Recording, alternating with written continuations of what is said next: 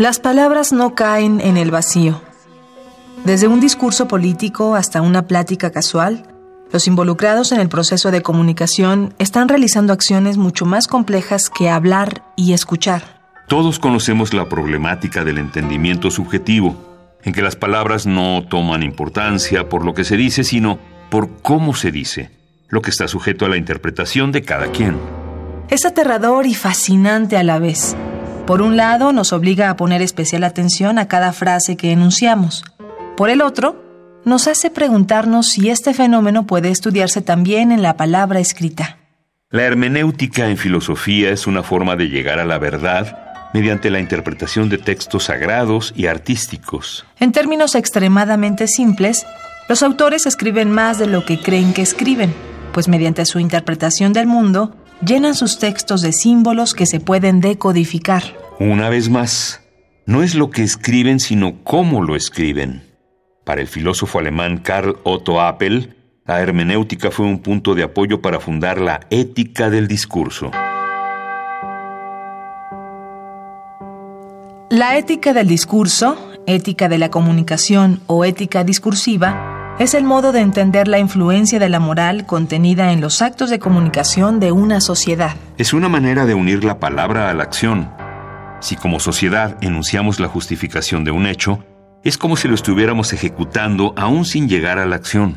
Por ejemplo, los actos de violencia que parten de la apología verbal, donde las supuestas opiniones pueden volverse actos de violencia, pues, de algún modo, justifican futuras acciones violentas.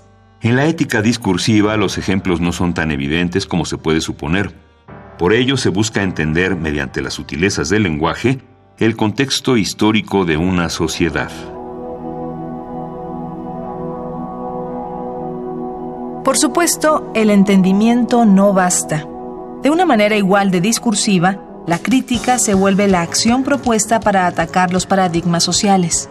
Así entendemos que Karl Otto Appel fuera seducido por el pensamiento de la Escuela de Frankfurt, enfocada en la discusión ideológica de las condiciones sociales e históricas en las que ocurre una teoría determinada.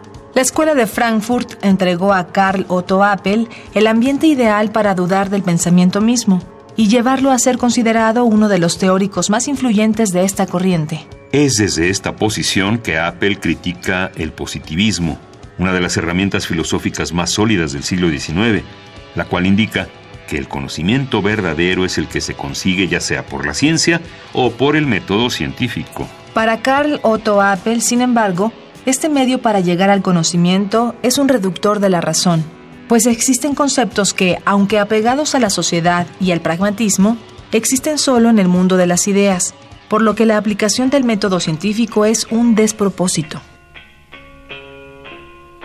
Esta escalera filosófica que inicia con la hermenéutica llevó a Apple a ser uno de los restauradores de la filosofía práctica, que enfatiza las relaciones entre el pensamiento, la acción humana y sus consecuencias. Los dos elementos que mejor conjugan esta relación son la ética y la filosofía política. En este punto no basta entonces reflexionar sobre lo que el hombre hace en relación con lo que piensa, sino lo que hace para sostener lo que piensa. Por ejemplo, la construcción de instituciones, la instauración de leyes, los procesos de educación, la implementación de gobiernos y la filosofía misma. Es decir, todo lo que el hombre construye para convertir el pensamiento en algo visible, palpable.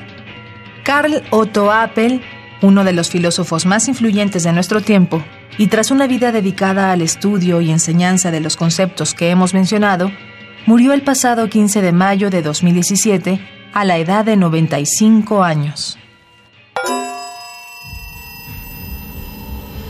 Autores que el tiempo no borra. Indeleble